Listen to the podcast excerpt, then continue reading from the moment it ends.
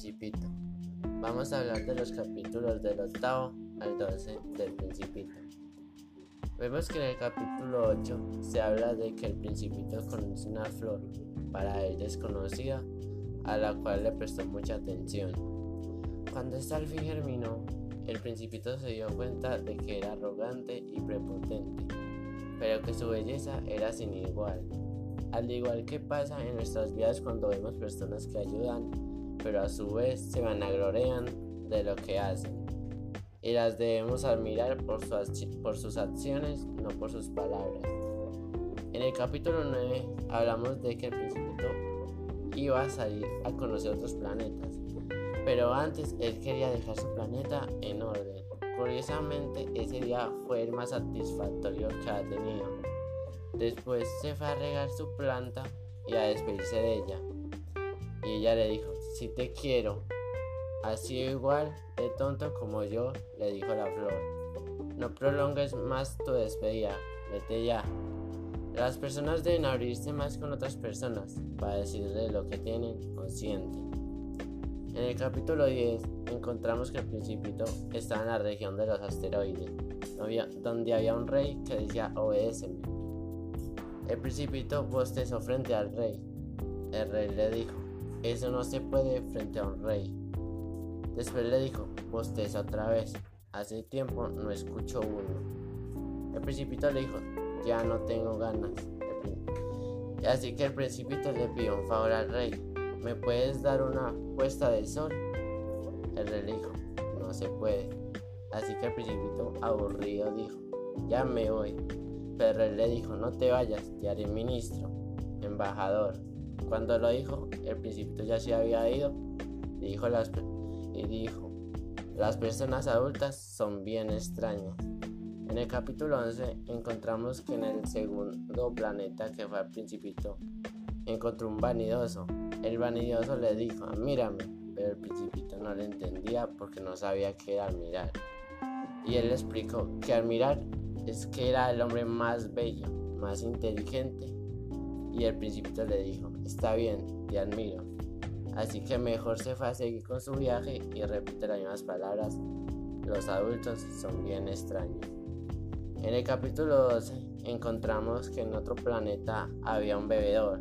El principito le preguntó, ¿por qué bebes? Y el, y el bebedor le, le respondió, yo veo para olvidar la vergüenza de beber. El principito extrañado se fue y repitió que no cabe duda que las personas mayores son bien extrañas, se lo repetía a cada momento. Para mí lo que yo cambiaría de la historia de los capítulos sería que el principito intenta, intentaría entenderlos y hablar con ellos. Y me dejó algo para reflexionar, que no juzguemos a la gente sin hablar con ellos. Me gustó la historia porque nos dice que tenemos que estar con personas, relacionarnos y estar juntos.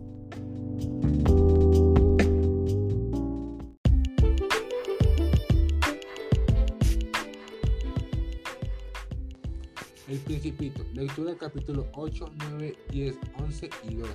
Capítulo 8. El Principito vio un brote en su planeta. Él no sabía qué era el brote. El Principito todos los días iba y miraba cómo estaba el brote. Así pasaron varios días hasta que un día, con la puesta del sol, el Principito vio nacer una rosa. La rosa era muy vanidosa. Ella le gustaba que el principito le dijera qué hermosa era. Le pedía cosas raras al principito. Con el pasar del tiempo, el principito se dio cuenta que todo lo que ella hacía era para llamar su atención. Ella le mentía. Con las mentiras que ella le dijo al principito lo hizo sentir muy mal. Pero con el tiempo el principito se dio cuenta que la rosa le daba aroma al planeta y lo iluminaba. Esto nos dice que tenemos que juzgar a las personas por sus acciones y no por sus palabras. Capítulo 9. El principito ya estaba organizando todo para irse allá.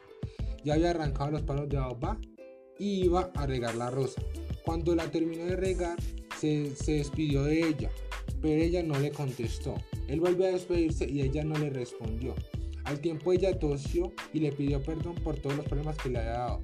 Él no entendía por qué ella había cambiado tanto, pero ella le explicó que había cambiado porque tenía que seguir que ella tenía que seguir por sí sola para poder aprender a sobrevivir en el planeta sola cuando él no estuviera. Ella le dijo que no siguiera con la despedida, que ya se podía ir, que ella era capaz de sobrevivir sola. Capítulo 10. En el capítulo 10 encontramos que el principito estaba en la región de los asteroides, donde había un rey que quería que le obedecieran en todo. El principito bostezó frente al rey. El rey le dijo que eso no se puede al frente de un rey. Después de que el bostezó, el principito le dijo que lo hizo sin intención. Pero el rey le dijo que lo volviera a hacer, que es porque desde hace mucho tiempo no había visto una persona bostezar. El principito apenas le dijo que no podía porque ya no tenía ganas.